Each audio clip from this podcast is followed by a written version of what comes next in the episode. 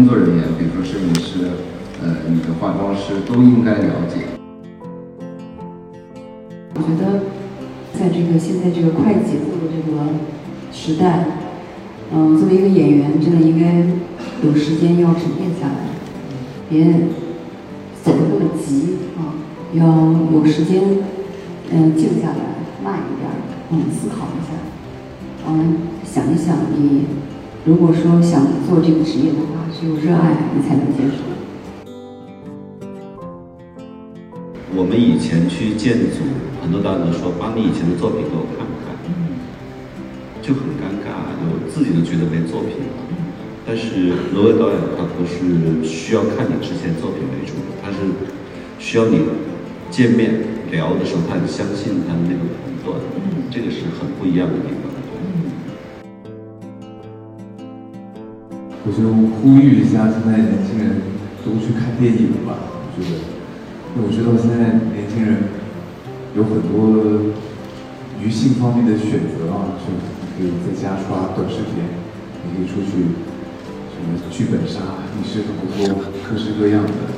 但我觉得看电影是一个特别好的一个选择，至少从我自己的角度看到，我觉得它是一个很好的提升自己审美。提升自己世界观，提升自己文化，然后更是跟自己做一场心灵交流的一个过程吧。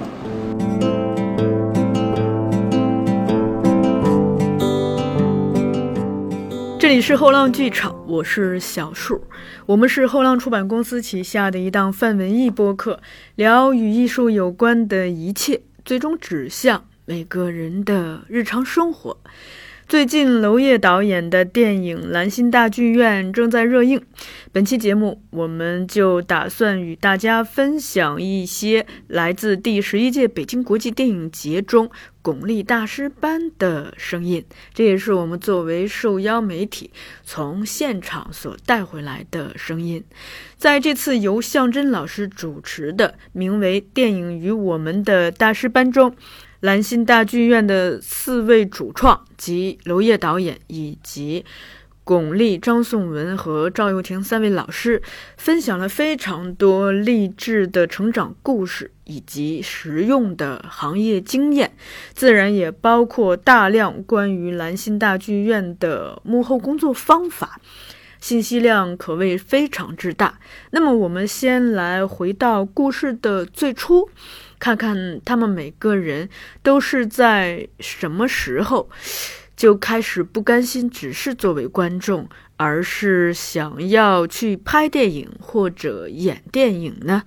在这个问题中，娄烨导演说自己其实就是因为先是喜欢看电影，慢慢的就阴差阳错的做了电影。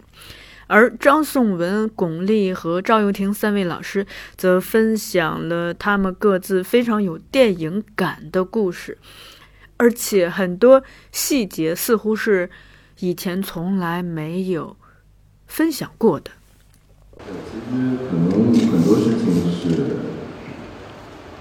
不是事先想好，它是呃也是无法预设的，就是但是就是这样的。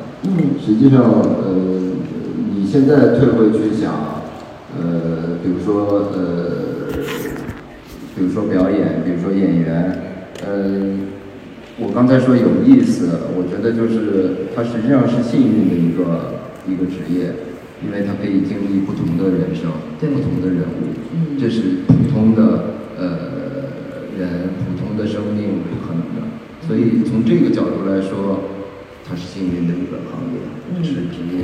嗯如果我要讲到最远、最遥远的时候，我应该是四岁那年我就知道我将来会做演员。真的，嗯，那个时候我的父亲在部队，嗯我妈妈在下乡，在一个医院里面做医生，没有人看管我，他就让我的一个邻居叫卢伯伯，他来带大我。卢伯伯是那个镇上的电影放映员。哦，这有点天堂电影院的感觉。对，所以我看那电影的时候，我很有感触。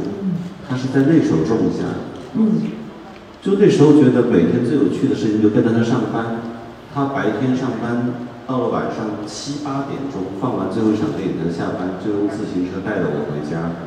我就是那个电影的画面的感觉。我就整个白天和晚上都在电影院待着，但是不要以为我看过很多电影啊，我不知道你们了不了解。大概在八十年代初期的时候，电影院半年他就放了一部电影，嗯，天天就那部，天天就那部，天天就那部。对。后来看到大概第十场左右，隔壁的那些看电影的人就发现有个小孩儿，他上面说台词，我就跟着说，嗯，我每一句都可以跟着他们背台词，他们都觉得我很厉害，嗯，然后呢就会买甘蔗给我吃，嗯，因为在电影院那里有两分钱买一根甘蔗，他们就会送我一根甘蔗。那个年代的电影院里面，每天散场的时候全是瓜子、花生和甘蔗皮。那时候的小孩儿就很羡慕我，每天可以看电影。嗯。所以我那时候就觉得电影很好。嗯。我但是当时我诞生的想法是，如果将来长大了放电影就好了。我是想放电影。嗯。后来出来工作以后，到了二十四岁。我毕竟工作了六七年了，我才想起我去考北京电影学院。我二十四岁才考北京电影学院，所以我说我是深思熟虑了以后，觉得做电影应该是我这辈子最快乐的事情。嗯。然后我就去考北京电影学院。嗯。啊，我毕业的时候都快三十岁了都。嗯，其实也是，也是小的时候，嗯，我我们家里只能五个。我是老小，完了，他们都比我大十几岁，嗯，完了就没有也，他们也没有人带我玩儿，就是就，反正太远了吧，就是他玩不到一起，玩不到一起，跟谁玩儿也也也也不带我玩儿，就是我自己跟一堆小朋友玩儿，完之后记得就是喜喜欢，当时小的时候是，嗯，喜欢看一些嗯，就是中国的动画片儿啊什么的。嗯，《西游记》啊，也有，就是很早很早的动画片的《西游记》。嗯。然后就因为我们那个以前是一个，嗯，呃，一个一个一个校园的大院儿，爸爸妈妈都是老师，都是大学的老师嘛。我们住在校院里面，校院里面有有有一个猪圈，就是那里边儿是有有很多的猪啊。经常我们就说，哎，我们就小孩一块儿去到那边看，然后就是。看猪跟那些动物在一块儿，就是跟那好像跟那个《西游记》那些动画片可以联系在一块儿。完了之后，呃，电其实，在呃那种大院里面是有那个大礼堂，对，叫大礼堂。那个大礼堂呢，每星期都会有那个电影院放映。那大礼堂是，嗯，那个电影电影票是有限制的，嗯，是没有那么多电影票，嗯。那电影票是当时的电影票，大礼堂的电影票是有粉色的，呃，这个星期是粉色的，下个星期就变绿色的，都是这样印的。那下个星期就成了黄色的。我就把那些电影票呢都弄到我这里来了，完了之后我就就很仔细的看，完了就可以找这些纸，嗯，完了就说如果我去看电影的话，我没有票的话，我有一天我就跟我哥说，我说那个，我哥说那个。有电影，但是咱没有电影票。我说我有啊。我说你你怎么会有呢？我说你帮我那个把作业写完，我就给你的电影票。我哥说行，我帮你写你，我看你上哪弄电影票。是我画的，就是我会画电影票。完了就是画完电影票之后，画特别特别像，以假乱真，以假乱真。就是我想进去看电影嘛，那必须我自己画。就我我知道那个颜色，我知道下个星期应该是什么颜色了。这个星期是是那个呃是粉红色的，那我就画一个弄一个粉，那个纸很好找，完了之后就画一张电影票。因为那个门口是很其实是很黑的，检票的时候他也看不清是你画的，完了就画好多好几张电影票，然后哥哥他们都可以去看，完了我也可以去看。就是经常看电影的时候，因为因为因为有的时候没有电影票，就是要买。我说家里边也没有这么多钱，说让你这些孩子成天去看电影。我当时也是，呃，看了很多这种电影，完了之后对电影有一个这样的一个印象吧。但是当当时我没有觉得我会当电影演员，因为我妈妈一直说，嗯，你看这些电影演员都是这么大的眼睛，白白的，很漂亮，眼睛很大，说你，我说我以后我能当演员，我妈说你就当一个老师吧，你当演员你可能不行，因为你眼睛不够大，你也不够白，嗯。就觉得我好像没有这个，呃，怕我走弯路啊。就说当老师是一个很好的职业嘛。嗯，后来我说哦，就当时没有想。后来就是也是，嗯，考考了唱歌也没考上，考考的曲阜师范学院，当时喜欢唱歌也没有考上。后来，又考了山东师范学院，也没考上，说我那声音太低了，说那个教。教教书是不行的，唱歌，说应该是女高音，因为我是说我是女中音，嗯，就是好像不行，嗯，后来就我说呃认识一位老师，嗯，李大伟老师，嗯，后来说你考一下试试吧，考一下中央戏剧学院，就考一下表演吧，你看你有没有这个天赋？但是我当时是一张白纸，但是我对很多东西很敏感，我很喜欢模仿东西。模仿人啊什么的，嗯，之后就尝试去考考学，但是我没有想考电影学院，我觉得我拍不了电影，我觉得我可能可以演演话剧啊，嗯，舞台上这样离得挺远的，可能我因为我会唱歌会唱跳舞，可能我可以成为一个话剧演员，我没有想到我会成为一个电影演员，嗯，之后。嗯，报考了那个中央戏剧学院之后，我们这个班儿还是，嗯，影视第一期的影视班，就是还要招这个形象比较好的，嗯，就是不仅仅在舞台上可以看到你的形象，可能在荧幕上也是专门是挑的是影视班。所以我妈说，嗯，你你你你继续努力啊，是不是影视班也对你来说会有一些困难？嗯，因为我妈妈就很怕我，我爸爸妈妈很怕我考不上，我受受受到打击，受到伤，受到伤害。嗯嗯，后来我妈妈就很鼓励我说：“你喜欢你就自己去做吧，你做一个舞台演员也是很好。”就就就后来就就拍电影了，就一切都就这么发生了哈。对对对对，就从小也是跟电影院里就那种感，就住电影院里长大的，也没有管我，我自己就去看电影，自己画票。因为当时我真的就是一张白纸，我也不懂得表演，嗯，不不明白，我就觉得我就用我真实的真实的感受去，因为第一学期就是小品小品嘛，嗯，嗯，还有一些嗯。一些片段，嗯，就是我就没有没有任何的负担，我就觉得我就真实的感受去把这个人物啊，把这个小品啊模仿，小品就是人物观察，嗯，嗯，去做好就可以了，嗯，完了，呃，一年级之后，二年级的时候有一个就是实习，就说你们要出去呃实习一下，因为我们是影视班。嗯，你们就看看去放假的时候可以去，就看看有没有电视剧啊，或者什么电影是不可能啊。然后觉得电视剧什么，看看有没有地方可以，你们就可以去。那我们老师要批准。嗯，那我们学校就我就记得那次就是学校里面就有一个那个大大姐，她是信不信的，就说那个哎有一个有一个电视剧，啊你可以去。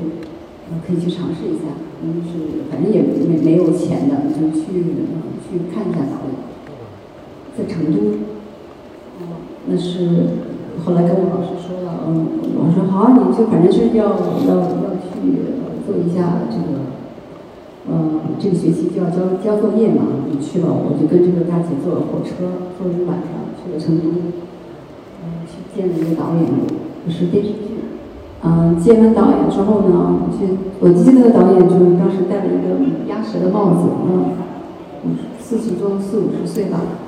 嗯，接完导演之后，他就说，哦，嗯，那个了解了一下，说你上学，说哦上学啊，大学生啊，我说嗯，你后来也没有，就也没有就看了一下，好像也没有让我试一段戏，然后他也没有让我念念台词啊什么的，说好可以了，可以了。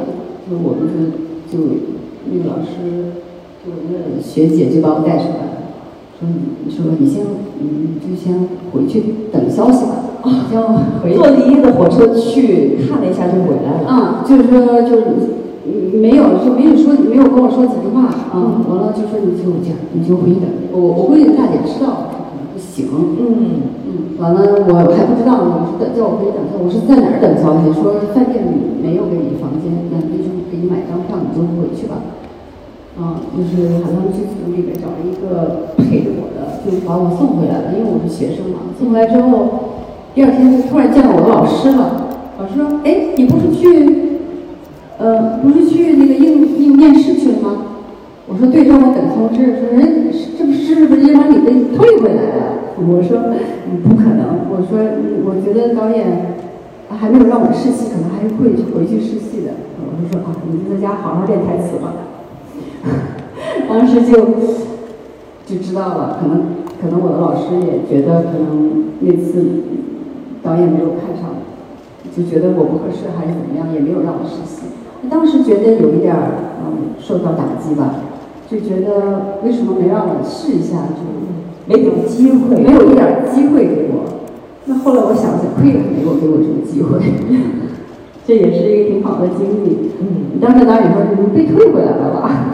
就是那个我的老师就开玩笑，嗯说没关系，你就趁着这个假期，你就好好把台词练一下，因为我一直说话有有点山东味儿，就是说你得把你那个山东腔那个赶紧的去一下，好好把那个台词练一下。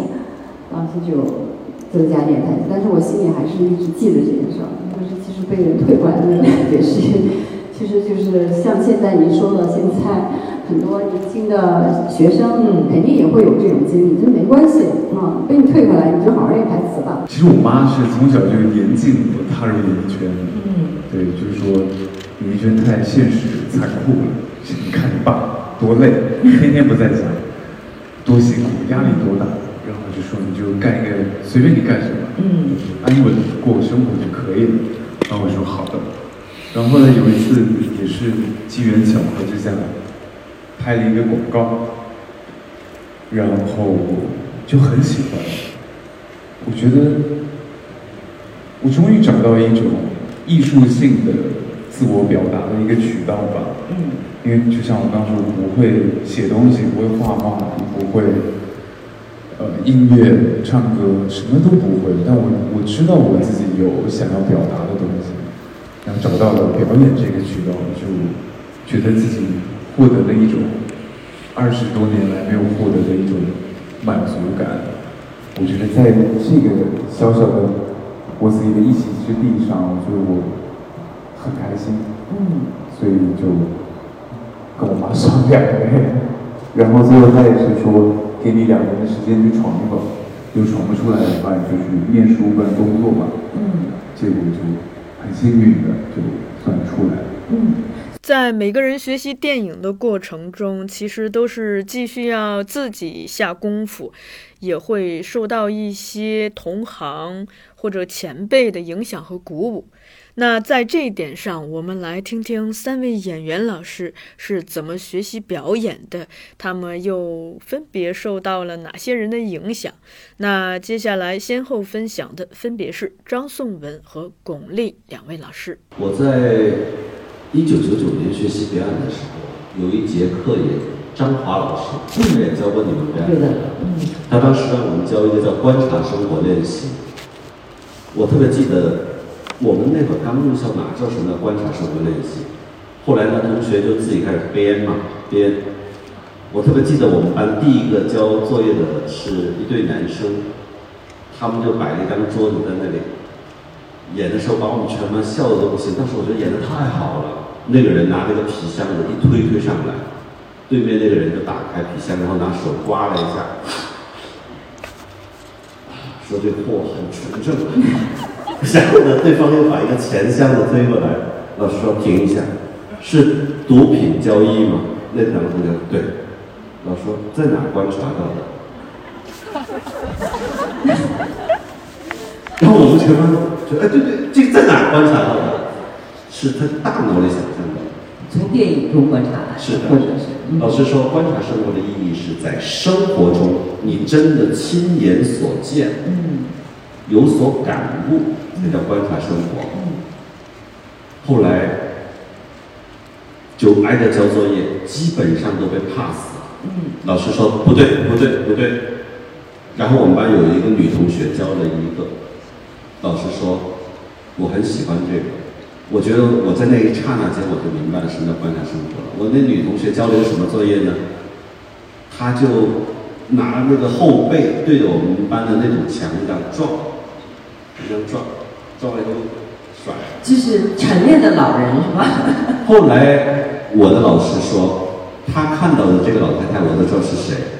每天在我们电影学院的后门那里晨练的一个人，是不是他？那时候就说哦，因为我每天买早餐都看见他在那边。然后说这就是观察生活，从最基础的元素开始，嗯临摹一个人的外部动作、他的形态。嗯但是我讲深一点，观察生活，观察什么？我想观察它的本质。嗯你好比说，就是我们这两天住的宾馆，这有个保安。这个保安呢，他每天站在那时候戴着口罩，他都特别喜欢往树上看，他就老看树。然后呢，昨天晚上我在找，我说你在这里做了多久保安了？后来他说有两三年，我这里晚上很安静。然后他说，他突然说一句话，我很喜欢。他说，我喜欢整个世界，周围一片寂静，只能看到山的轮廓。后来我就站在他那个位置，按照他看的地方去看，哦，原来他看的是山的轮廓。他说他很喜欢山的轮廓那个。那随后就要多问了，一个保安为什么这么喜欢在晚上看山？后来他说，我离开我的老家很久，在外面打工十几年了。他说，我家里的山就跟那个一模一样，奶奶还在那里住呢。哦，原来是一个四十岁的人，他常年在外打工，他很想念家乡。嗯所以他可能觉得这个地方的工作地点跟他老家是一样的，嗯我瞎猜的，嗯我就想去弄清楚他的来龙去脉，嗯就是一个现象以外有什么理由呢？这个可能是观察生活的一个本质，对因为娄烨导演如果演过他戏的朋友都知道，我们拍那个《风雨云》的时候，很多演员都想问他说：“导演，那我怎么样怎么样？”他就经常回答你说：“我不知道，我不知道。”嗯然后我们熟悉演员就不用问了，我根本不需要你知道，我知道就行了嘛。嗯但是呢，不熟悉演员说我不知道，他就说，他就问我们说，那我应该怎么办？我说，其实你不用问，导演不想教你怎么表演，导演想让你用你的理解来表演嘛。嗯所以有一场戏，呃，拆迁现场，我演讲那场戏。刚才你问说导演导演怎么跟演员合作，了不了解一个演员？我认为他是非常了解每个演员的特质的。嗯你想在这样的一个地方拆迁现场，嗯，那也是大场面，其实底下的人说什么台词我们不知道的。对，他突然间在我准备讲话的时候，底下有个人用广东话嗯大声喊，吵着我了，不让我讲话，用广东话说：“你收聲啊你，同我記我实在没有办法让这个人闭嘴，所以我急了，我就用广东话来让他闭嘴。但是我就觉得，就是他怎麼會？因为他知道我会说广东话，他就安排這個廣東籍的演员在那里跟你对话，这个是他很私密的地方。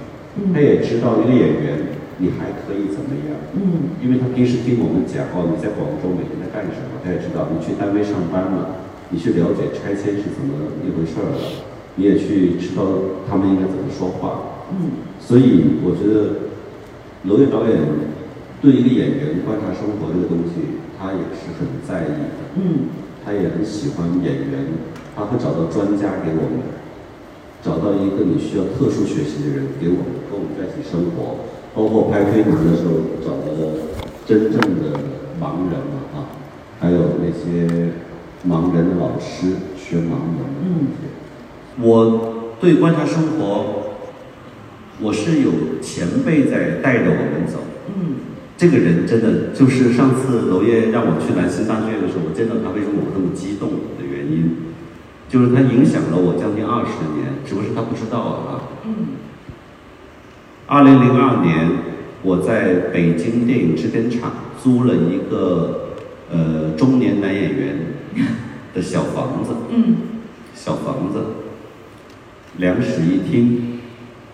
然后呢，我也不怕告诉你们，这个男演员叫刘佩琦老师，啊，他当时很低的价钱把房子给了我住，有个柜子，那个柜子里面呃装满了他在军艺上学的军大衣、棉被，还有一些零零碎碎他用过的生活用品。他就跟我说，他说我这个家的东西你就拿去用，那个柜子你千万别扔，那不是垃圾，那是我以前上学的东西，别扔了。但是里面有军大衣，冬天你不够衣服你就拿来穿。我说谢谢谢谢。有一年冬天没有来暖气的时候，我衣服又不够，我就去拿军大衣，一拿掉了一个红色的笔记本出来，红色的。那个笔笔记本我捡它的时候，我手都抖，上面写着“秋菊打官司拍摄日记”，然后我就翻开，我在想我能不能看呢？日记嘛，但它既然写的是拍摄日记，我觉得应该是可以看的。嗯，工作手记啊。对呀、他又没有说刘佩琦爱情日记？拍摄日记我就开始翻开来看，我特别记得我是蹲在地上看的，我一看看了三个小时，后来我站起来的时候，我还一头栽到地上，我头晕当时，特别记得那天晚上撞得我头都肿了，在地上蹲着看了三个小时。他写的每一天他在剧组里的生活，第一篇是我印象最深的，我和巩俐老师见面第一天我就讲了。刘佩琦写着几月几号，我火车到了临沂，临沂，说剧组的同志们来接我，接完以后我们在站台上谈天说地，在回去的路上坐的大巴车，我突然发现刚才接我的同事里面有小丽，我居然在车上才发现有他。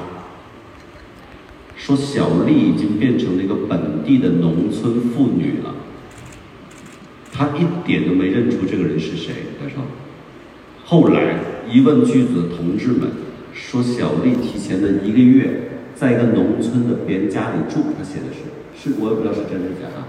他说你在一个农村的一个人家里住，跟人家一起生活，一起去劳动，还说你不洗澡，我也不是真的。说他擦鼻涕的时候，这个袖子上全是鼻涕的印，就写的很清楚。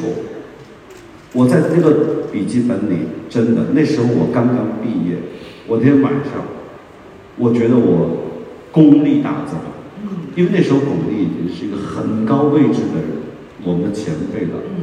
那个日记里有一个人写到，他就是这样去做，观察生活，进入人物的。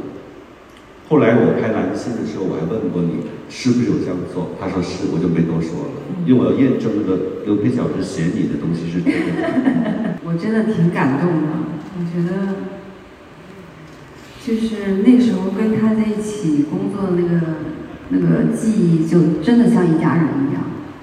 然后我我就见到他的时候，他已经开始说陕西话，在学了。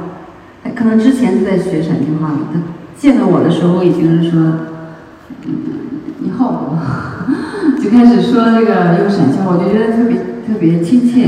嗯因为因为他那时候是一个军艺的，嗯，从军艺毕业的，嗯，军艺毕业的一个，嗯，有很多作品的一个演员。可能，嗯，整个剧组啊，嗯，我们的那个导演啊，导演组都非常喜欢他的表演，而且他的非常的朴实，而且没有痕迹。嗯嗯，一直都觉得他是我们心中的一个，他演过，他也演过一些军人形象啊，觉得他哎怎么变成这样了？因为没有进组之前，他也开始穿当地人的衣服了，所以见面的时候已经变成当地人了，都变成当地人了。所以，嗯，当时那时候就像一家人一样，就住在一块儿一个平台上那样的一个招待所，嗯，很简陋的招待所。洗澡是不能每天洗的那时候，确实是，嗯啊、所以他他写的日记，我觉得太珍贵了，嗯，非常非常感动。谢谢谢谢。我都不知，我真的不知道。嗯。完了，我们之后关系就很好，嗯，一一直有有很长时间有联系。之后他我们拍《归来》的时候，嗯，请请请他来演一个角色，当时特别高兴，跟见了亲人一样。我说我在等你呢，就是我那天正好没有戏，他他从别的现场飞过来，然后飞到北京，完了就直接从北京去现场。嗯，我那天正好没有戏，我说我在现场等你，嗯，就特别想就提前见了他，见面以后特别亲切，很高兴。嗯嗯，那种那种感那种感情是好像也不能用什么语言来形容的，就是一个老朋友，完了一个一起工作过，一起合作过，吧一起创作过一个一个经典的一个这么一个好的一个一个一个伴侣的感觉。嗯，就那天我们好几次啊，在就大型晚会上，我们都见到呃老一辈的呃艺术家，对对，完了呃田华老艺术家，嗯跟我们在一块儿，因为我们是一个学校的，嗯他是中央戏剧学院，好像第一批的学生吧。就是他们影响了我们很多那一辈的人的电影，他们的精神影响了我们很多很多。嗯就自从以前不懂，小的时候不明白，只是说看了他们的电影。但是当你呃进入这个行行业的时候，你再看他们的电影的时候，你再在亲眼再看他的本人的时候，你真的是觉得，哦，他们这一代人一直在坚守啊，坚守这个电影的阵地，完了觉得这这是自己最热爱的一个行业，要把它做到极致。上去讲话的时候，我也非常感动。每个人走进电影行业，其实这只是一个开始。当真正感到自己对电影似乎有了某种领悟，或者说是顿悟，其实还需要一个过程，也需要一个契机。那么接下来我们来听听三位演员，他们分别是从什么时候突然感觉到好像自己离电影更近了呢？那个从秋季大关是吧？啊，那部电影，嗯，因为那那个，因为我是话剧演员哈，就是，呃，当时也是喜欢舞台剧，嗯嗯、觉得一上了舞台之后也没人管了，嗯，就是导演也谁也管不了我们，我们就可以自由的演，下来以后受批评再说吧，一上台以后就可以自由的发挥。嗯，所以当时感觉就是，哎，第一部第一次拍电影的时候就觉得，嗯，不懂。说，嗯，第一记得《红高粱》的时候，第一场戏是拍的那个，就是已经有了孩子了，完了就是在桥上追那个追追那个追人的那场戏。然后我说为什么，呃，是从中间开始拍吗？因为场景的关系是，导演说也要要从中间开始拍，那就是要自己顺来那时候是什么状态，就不太明白啊。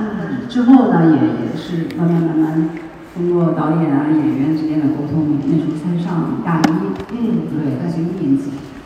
那之后，呃，也受到了一些启发吧。拍电影之后，完了跟那么好的演员合作，好的导演。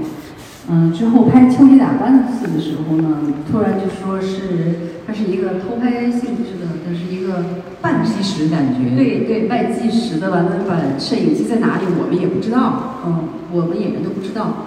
反正我们有一个路线，从那儿走到那儿，完了摄影机在什么地方不知道，因为我我这儿有一个耳麦，戴着一个围巾，所有的基本上百分之八十都是这样拍的，所以你愿意怎么演就怎么演。嗯，当时也没有说给你提示什么的，所以那时候在表演过程中，你要如果真正进入那个角色的时候，你就可以像在舞台上表演一样的自由度很高。嗯完了，嗯，就再来一遍，只能说听到嗯，导演在说再来一遍，再来一遍，嗯，就这样。但那部电影完之后，我觉得啊，我真的对电影，嗯，影像的这个感觉是跟摄影机之间的关系啊，就不一样了。嗯，那时候开始的。啊，太好！经过了好几好几好几部戏，嗯，就是我们的《南京大剧院》这个片子也是有这种嗯拍摄方式，嗯，就是导演不管我们说，呃，现在场景就是这样，你们随便走，嗯，就是但是呢，这场戏就是就是这样的，你们随便走，你们我我我也我也不拍，我也不说停，你们就可以随便演，嗯，但是呢，这些这些台词要说要说了。嗯，就是我不听机，你可以随意。就是可能第一条、第二条的时候还比较拘谨，肯定是导演不要的。嗯，他第二、第一条、第二条他是不要的。完，等你拍累了，再来一遍，再来一遍，再来一遍，再来。等我们累的时候，他就要我们当时就是已经放松了，已经很累的时候啊，还来来吧。他就要那个感觉，嗯，那我后来我们才我才明白的，其实第一条、第二条是给我们锻炼，就是练习练习，你走走位，嗯。嗯，他要的是之后你累了之后的，嗯。呃那个自然状态，嗯，所以为什么我觉得拍这部电影的时候，我就觉得自己有一次感到了就是做一个演员的自由、自由发挥、自由度，完了导演给我们的那空间，那最大的空间给我们，嗯。我刚想了很久，应该就是春风沉醉的晚上。嗯。呃，有一天拍我和谭卓的一场戏，我们俩在一个出租房间里聊天。当时道具老师就准备了一个我的系列道具手机放在那个桌上。然后呢，在这个过程中我在等待嘛。后来要进场拍了，我就拿起电话就进去了，结果就拿错了，我拿了我自己的手机，因为那两个手机很像。我拿了我自己的手机进去拍戏。然后就跟谭卓演戏，就像刚才巩俐姐说的，她的要求就是这场戏的大概内容你们按剧本来就可以了，但是可以延无限延伸。所以我们两个人演啊演啊，那些台词早就说完了，他也不喊停，我们俩就开始扯东扯西，他还不喊停。然后突然间那个手机就响，因为一般的手机道具手机是不会响的，那手机就响。我还瞄了一眼，我突然发现那个手机上面是我一个朋友的名字，就是手机打进来，我当时手就出汗了，因为这是大忌呀，演员没有关机，而且声音还调出来了，这是破坏这场戏的。他就想，我就希望他赶紧停，他又在响，刚挂他又响，他又不喊停，然后我就接。接的时候，那是一个广东的朋友，我跟他说：“我说抱歉，我先不跟你聊了，我在，我有点事情。”我那朋友还说：“什么事情？”我重要事情要跟你讲。我说：“嗯，我在工作呢，怕什么？先别工作，我跟你讲。”就叭叭叭在讲，我就在听。我说：“嗯嗯嗯嗯，好啊好啊，那你帮我跟他说，问他要不要买，就卖一个东西。”那个人说：“好，你在干什么？”我说：“我先不说了，我有事情。”就挂，还是没有人喊停。挂有谭卓都觉得很尴尬了。他谭卓说：“谁呀？”我说：“我说我一个朋友。”他说：“要么你先工作，你先忙。”我说：“不重要，今天来找你最重要。”就继续聊，他也不敢停。后来演了将近半个小时，又停了。我刚想出去说抱歉，导演，就刚才我的手机响。他突然跟我说：“刚才接电话那段戏演的最好。”我不确定什么时候进入电影，但我很确定，我最喜欢拍电影的其中一部分，是这次在南京也感受到，就是那种大家上下一心，然后齐心协力的那种状态吧。就大家在一个高度创作、自由、高审美。搞制作专业这样子的一个团队里面，然后不管发生什么事情或遇到什么困难，大家都是直接一窝蜂的去搭把手和解决。不管你是哪一个部门是怎么样，就大家都是为了这个电影本身的好，它的完成度而去尽心尽力。就我不知道，反正我这一次也特别触动，被这种大家一起。来拍一部好戏、好电影的这种东西深深感动。然后我也有像宋导师的那种体验，不是接电话啊，但就是确实没觉得自己在拍戏。嗯，就我不知道你知不知道导演，真的，我每天收工我回去都得在房间沙发上坐个一个小时，缓缓一缓。在了解了大家学习电影的过程之后，我们再来听娄烨导演和三位演员讲一讲他们是如何理解表演的。究竟什么样的演员是好的演员？究竟什么样的表演是好的表演？那大家又如何看待大众经常议论的演技这个词儿呢？就是他能够呃，按照他的逻辑。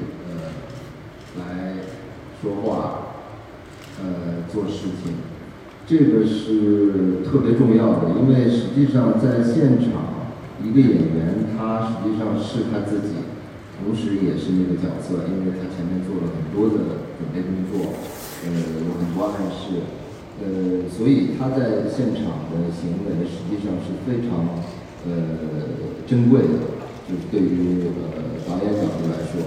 所以就是呃，我会跟呃工作人员说，这是呃很难，就是它是一个类似于一个转瞬即逝的一个这么一个时刻，所以我们需要记录这个时刻。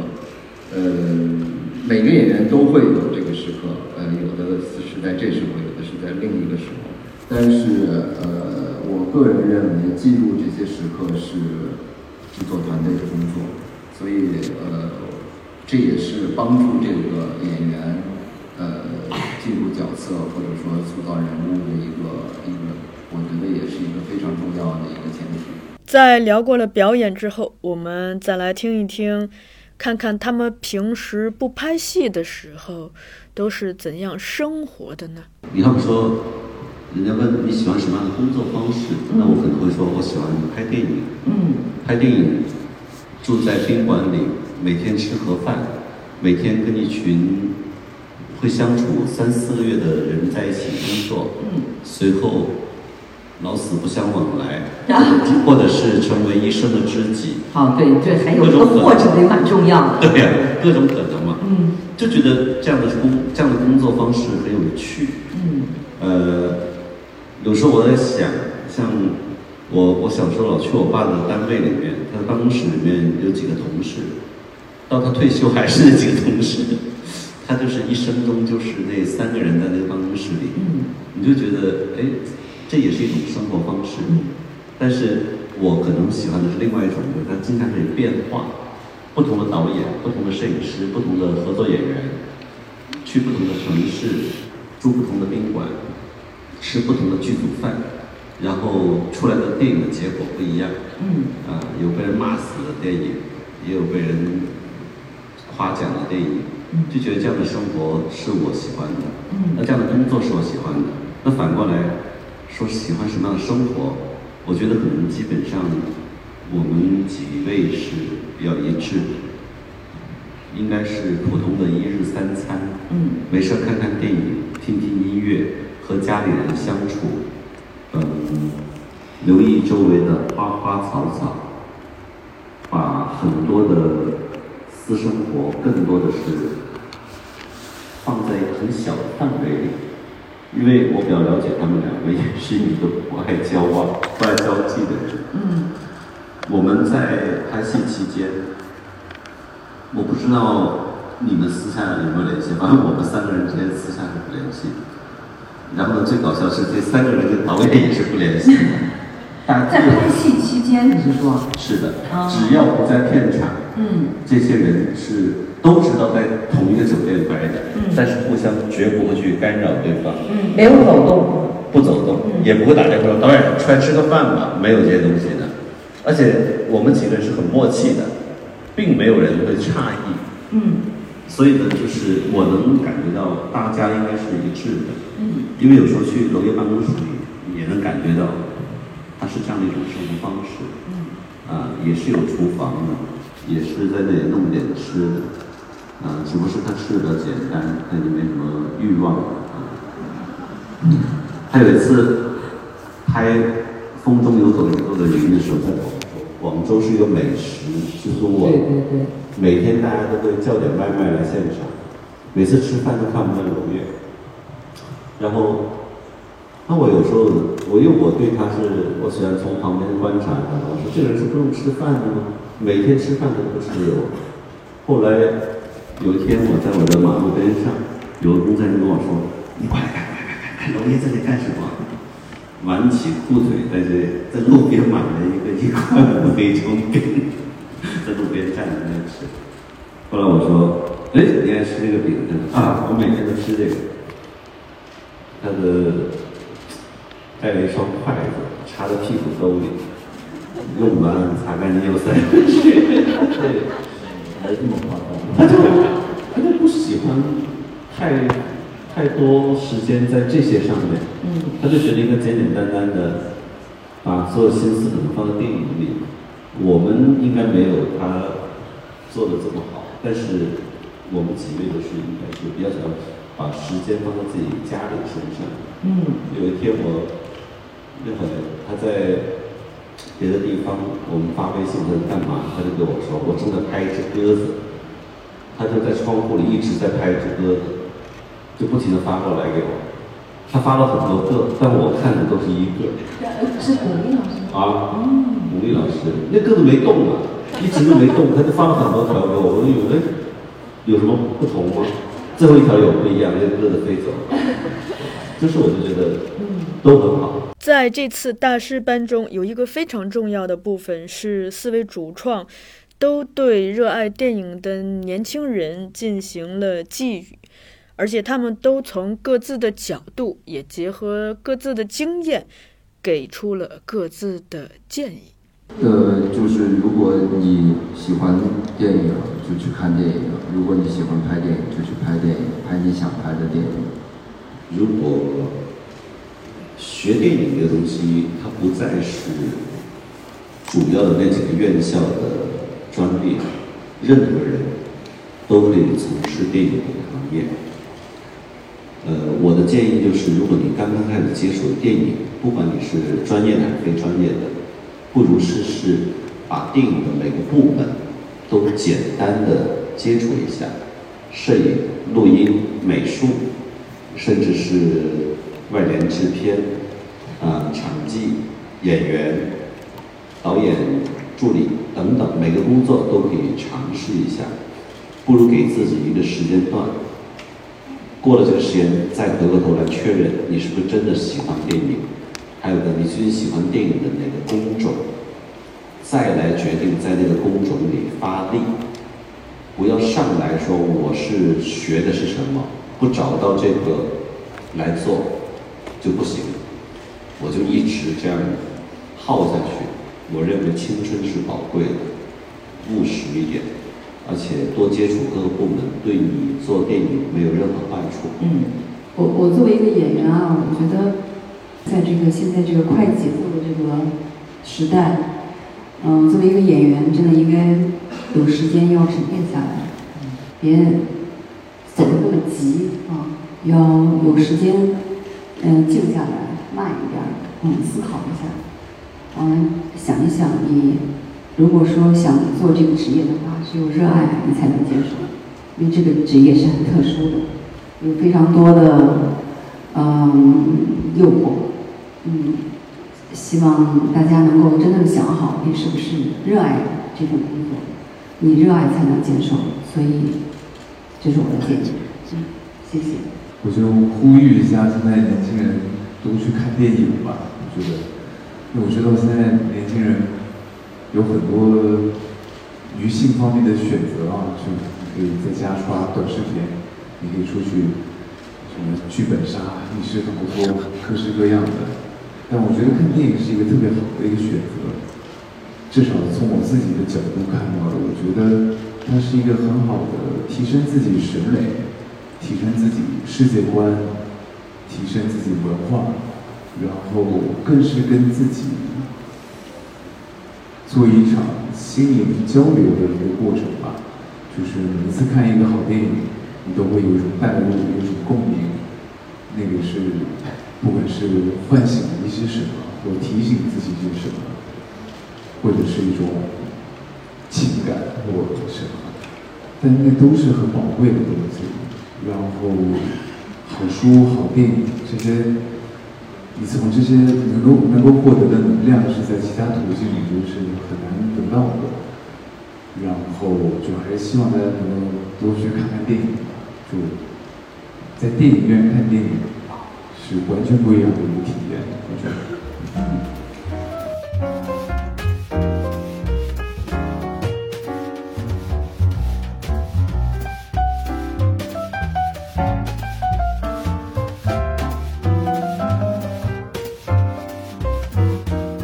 欢迎回来。那接下来我们就来好好听他们聊一聊《兰心大剧院》这部戏。我们首先来听娄烨导演和三位演员聊一下他们创作这部戏的过程中的感受，以及在这部戏里头有哪些突破。创作呃不是那么简单，我们用了，四个月的时间，然后导演给我们充足的自由的空间去发挥。嗯，呃，但是我们拍摄过程中其实呃有很多的困难，嗯，但是我们都把自己身临其境之后，我们不觉得很多的很多的困难是，我觉得这是应该的，这是应该做的，因为我们其实很多场景啊，很多地方都是一些我们找到的一些废墟啊，还有一些。自己搭的景，在一个废墟的一个楼里面搭的景，其实废墟已经很久没有用了，嗯，环境是不是很好？但是，嗯，在那个环境下，我们拍了这样一个电影，嗯，很不容易，而且我们也是非常全心投入，而且特别感谢导演能够选我做女主角，谢谢，非常非常的一个，嗯。演出的经历非常特别的演表演的经历，谢谢。嗯，好谢谢谢谢。我印象最深刻的就是在刚去到上海的时候，造型，我们的造型总监从很多地区找来了一些一百年前的衣服，让我们穿上，然后有各种颜色，他还告诉我这个颜色搭配这个颜色的意义是什么。结果到了威尼斯那天，我才知道这是个黑白电影。我也不知道搞这么多颜色干什么。我到了威尼斯的时候，发现是黑白电影。他们说你不知道吗？我说没人告诉过我。我自己觉得就是做了一场美梦吧。嗯。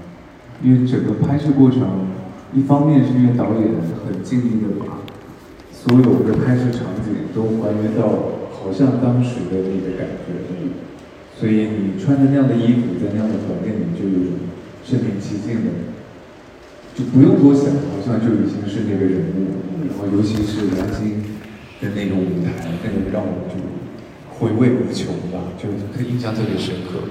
然后再来就是第一次遇到导演这样子的一种拍摄的方式，没尝试过，就让自己。怎么讲？我觉得打打破了很多自己以前比较僵化或比较知识化的一些表演习惯，然后跟这么多优秀的演员、主创团队一起，所以真的拍完这部戏就很舍不得，很舍不得杀青，很舍不得它结束，然后就像做了一场美梦。就是感觉还是挺艰难的，但是是一个非常愉快的记忆。就是呃，之前我也说过，就是呃，一个导演如果能跟他喜欢的演员一起合作，那是一件非常幸运而且是愉快的事情。嗯，呃，南星就是给我这样的感觉。我一直以来，我觉得也是，就是拍蓝星之前，我刚好被自己，我觉得我自己的表演遇到一个瓶颈。嗯，就是因为我平时就是这样，表演时候也自带这个东西，就是。慢慢的缓缓，然后谦虚有礼，但我一直希望自己能够有多一点主动性或者侵略性，就是不是说这是一个要有攻击性，倒不是，是一种表演上的侵略性，就是是有企图心的、有野心的。那我一直都没有，因为我很客气。但这一次导演就，对，导演给我这样的一个环境，然后我就发现，我不能再，我得把那个包袱给抛下，得放下那个东西，忘掉原来的东西，我才能够把这个工作做好，在这样的环境里。然后丽姐也特别帮忙，我觉得你记不记得你跟我说的，咱们第一天晚上见面。那那天我没喝多吧？我记得应该丽 姐 你应该说了。你什么时候喝酒呢？因为我在戏里面我不是演导演嘛，然后丽姐也是一个演员嘛，然后丽姐就跟我说说你是导演，我都听你的，我就觉得哇，就是当下就佩服的五体投地，因为我觉得这是一个特别有格局的人能说出来的话，然后我也觉得很窝心，就是丽姐很尊重我，很看得起我。所以我就觉得，那我就更要，对吧？更要主动一点，就尝试探索各种可能性。我就完全忘掉那些礼节啊，或者会不会对不起啊，丽姐，中间可能有冒犯到你，现在跟你道歉。啊，没有吧？我不知道啊。那个时候确实是，嗯，在拍《大剧院》的时候，导演给了我们很多空间，然后也也这个我们的每个人的身份也都是一个特殊的个体身份，嗯，所以呃。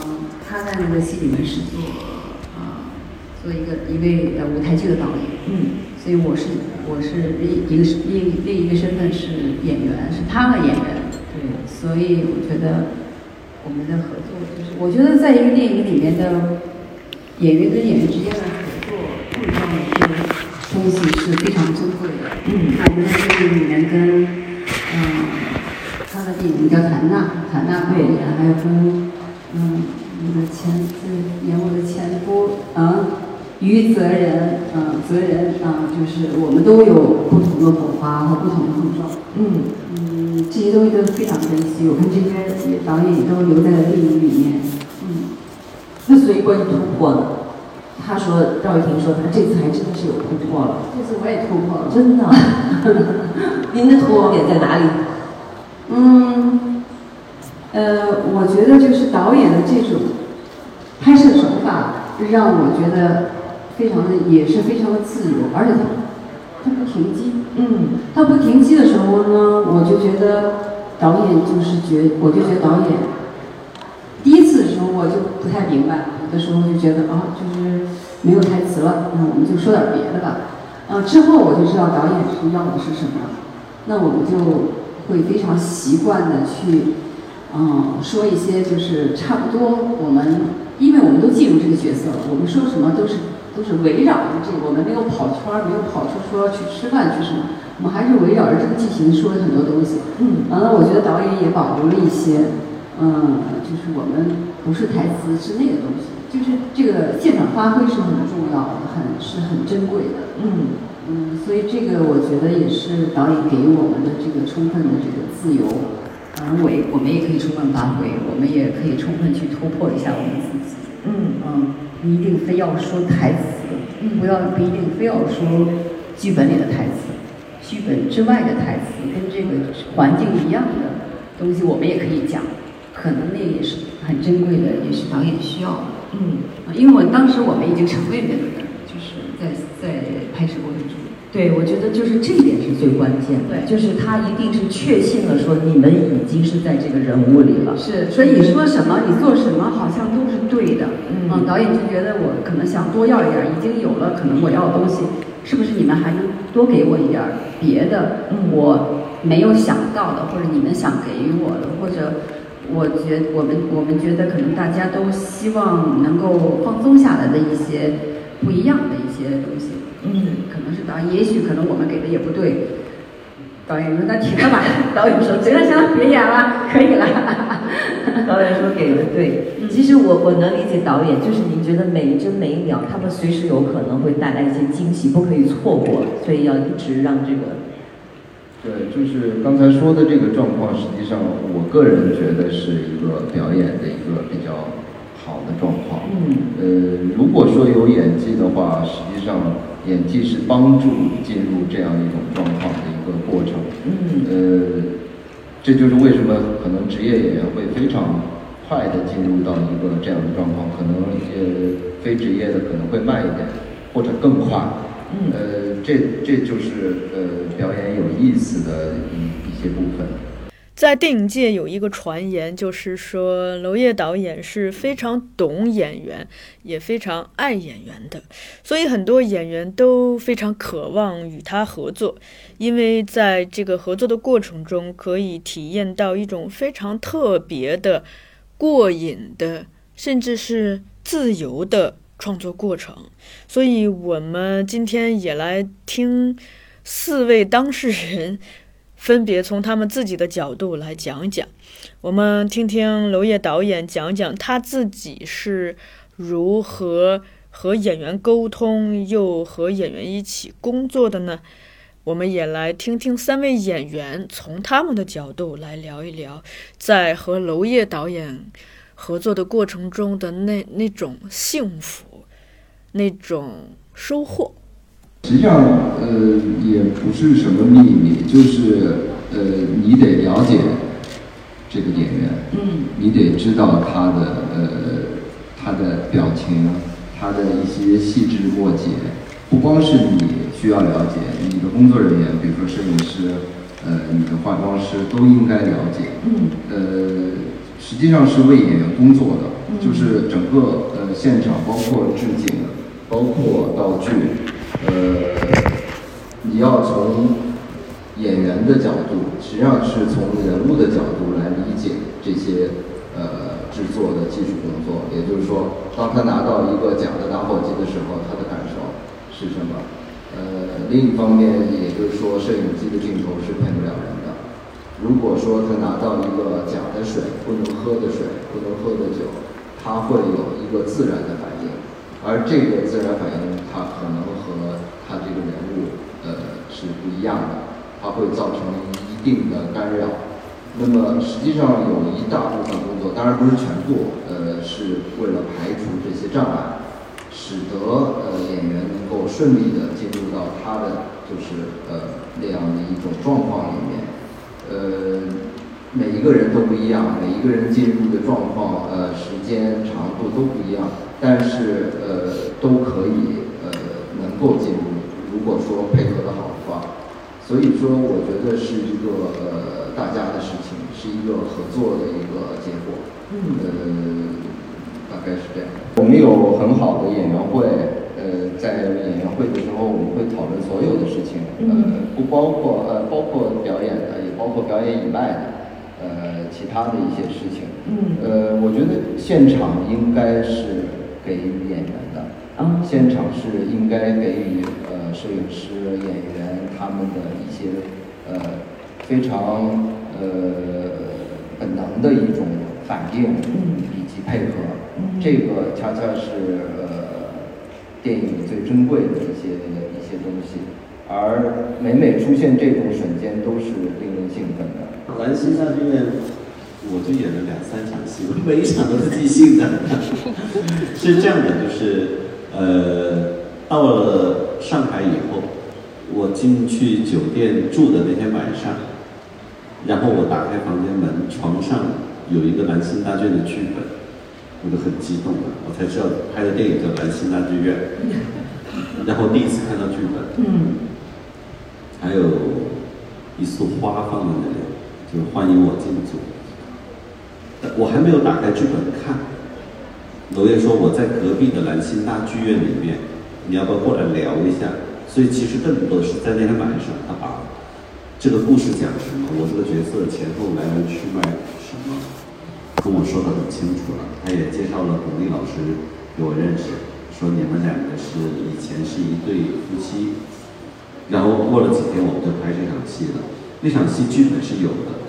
剧本就是告诉你大概发生了什么事情，但是大家也知道，娄烨导演的拍戏习惯就是这样，你们随便按剧本的台词说也行，不按也行，反正你们很了解这个人物了，所以每个演员都是基本上都有即兴部分。但是你说至于他的工作方式为什么是这样，或者是为什么这么信任我们演员，我也搞不懂，为为什么？你为什么每次都这么信任？你的问题，这是问题。就是每次大家问你要说什么不说什么，你都说你舒服就好。因为实际上很简单，这个呃呃，从演员那里得到的东西，从演员那里发生的事情是是这个人物靠这个人物最近的，因为你就是那个人物的扮演者，所以你会有你自己的一些成分，但是你在工作中已经在非常靠近那个你扮演的角色，所以很多逻辑是从这里来的。而不是强加或者设计的，所以我也建议有特别多的呃设计。我我还是建议很多的工作在这个到现场之前，比如说呃熟悉枪械啊，比如说你熟悉他的人物背景啊，这样可能到现场会会发生一些你自己都想想象不到的惊喜。我觉得这是有可能的。嗯，你有没有试过哪个演员？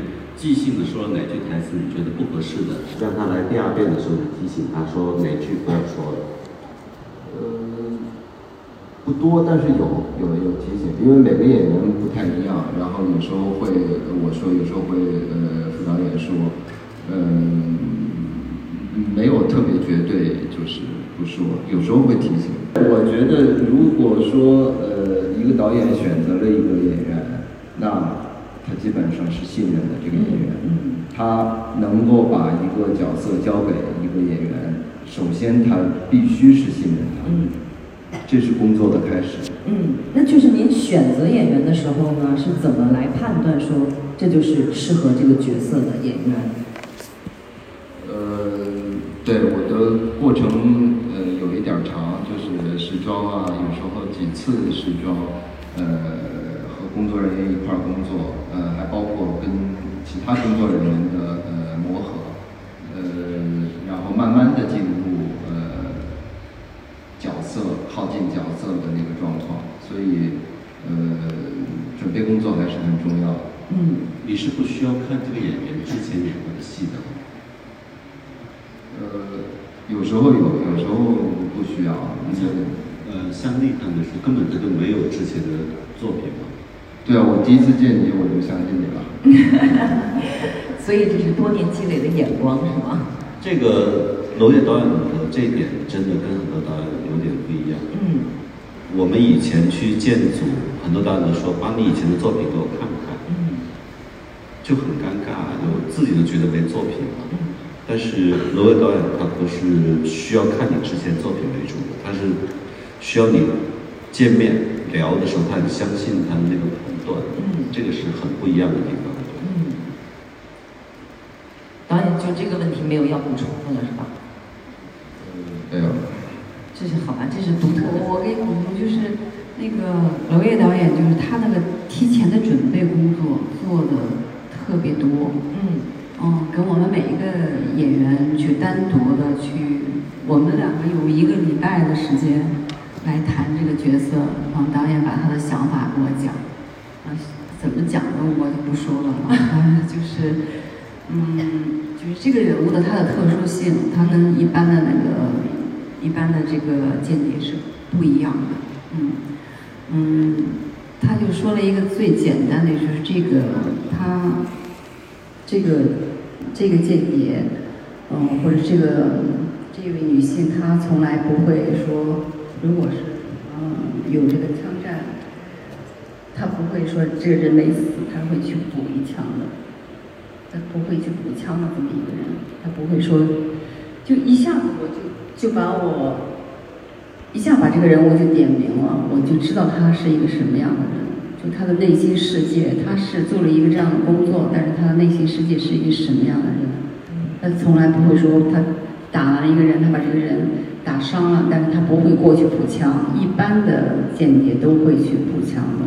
嗯嗯，就肯定是让这个人必须要走的，但导演说这个人物不是，嗯，我一下就知道了，我就明白了，就是就点你一下，他不会让不会告诉你去怎么怎么演，她是这样的一一位特殊的女性，她内心世界是一个这么柔软的一个女性，但是她做的事情是一个那样的事情，嗯，我就明白了，嗯，我就爱上这个人了，我就爱上这个这位这位于静，嗯，这个这个演员，就真正的爱上他了。就是当时我就觉得我就是他了，我我就觉得这个人就在我面前，我要把这个这个女性要一定要演好。嗯，她的她她的职业，嗯，跟她的情感，她的爱情，她要要的东西，到底她的生活要要什么？她生命中最重要的到底是什么？嗯，在这个电影里面都展现出来了。就拿导演给我提醒的。点滴我就明白了，因为你不用去演一个多么酷的一个，嗯，没有什么，没有什么，表面上没有什么过多的表情，嗯，就是没有没有什么，但是其实你看他是有的，嗯，在你表演当中，如果你成为这个人的时候，你就你就有了。所以就是导演就是一点一滴的，因为在他那里面可以吸收到很多。一点一滴的非常重要的信息之后，你就慢慢的就是成为他了。我这一点我觉得导演真非常的非常的厉害，给我们导演员的指导没有太多的废话，因为他在现场也不说，最多我觉得有一次跟我说，嗯，再少一点，再多一点，嗯，再少一点，基本上是基本上是再少一点儿。再再往回收一收，再少一点儿，嗯，没有什么表情，没有没有没有什么，嗯，没有什么一个标签，嗯，没有，再最多就说一个这个，就不会给你讲什么。你记得导演在现场也是跟我们这么讲。我我听到的最多的是，又姐，刚刚特别棒，再给我一条完全不一样。对。演员跟导演之间的这种沟通是非常重要的。就是我们的沟通非常特殊，就是他会跟你说的很少，但是他说的非常非常的准确。嗯嗯，就是这这个这种跟导演的沟通就是很很珍贵。